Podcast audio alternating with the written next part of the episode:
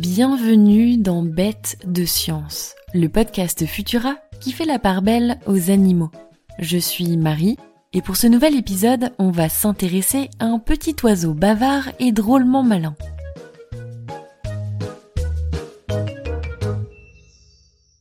Expressif, joyeux, vif et sociable, s'accommodant aussi bien des plaines broussailleuses de son Australie natale que des marais, des montagnes, des parcs ou des jardins.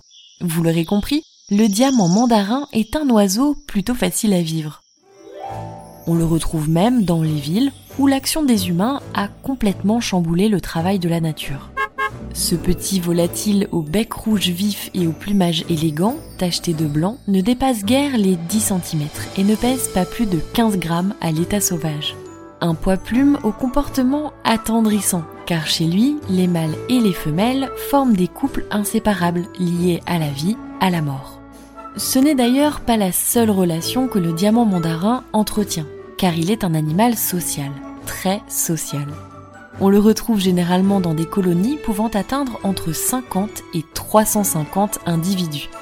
Et avec autant de monde dans un seul groupe, il est nécessaire de faire preuve d'un peu d'organisation. Il existe donc des arbres sociaux pour discuter, des arbres de séduction pour les parades, des nids pour rester au chaud et des nids pour abriter les œufs.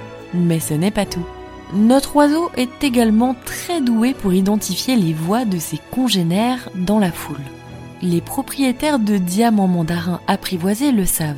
Le petit animal en a dans le coffre. Les mâles du moins, car les femelles, elles, ne chantent pas. Chaque mâle possède son propre chant, une série de bips, de boups et de pouettes ressemblant à un orchestre de jouets pour chiens. Écoutez plutôt.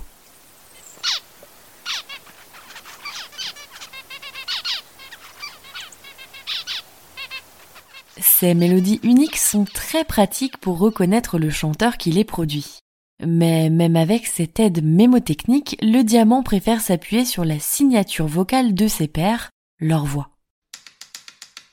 C'est un peu comme si votre oncle Norbert chantait toujours la même chanson, mais que vous reconnaissiez sa voix même s'il se mettait soudainement à parler de la dynamique des fluides non newtoniens ou de la culture du coquelicot au XVe siècle, en somme. Des chercheurs de l'université de Berkeley ont fait l'éclatante démonstration de cette compétence à la fin de l'année 2020.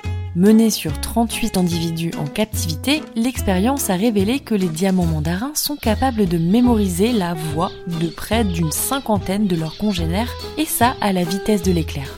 Et, excusez du peu, de toujours s'en souvenir un mois plus tard. Les scientifiques ont été tellement surpris qu'ils ont eux-mêmes admis qu'ils n'avaient pas préparé assez de chants à tester. D'après eux, la capacité de mémorisation de leur sujet pourrait s'étendre plus loin encore que ce que leurs résultats révèlent. Pas mal, étant donné que l'on pensait au départ que seuls les humains étaient capables de ce type de performance. Alors, pas si bête, le diamant mandarin. Merci d'avoir suivi cet épisode de Bête de Science. Vous pouvez retrouver la chronique originale de Nathalie Mayer sur Futura et le podcast sur Spotify, Deezer, Apple Podcast et bien d'autres. Pensez à vous abonner pour ne plus manquer un seul épisode et retrouver nos autres podcasts sur vos applications audio préférées.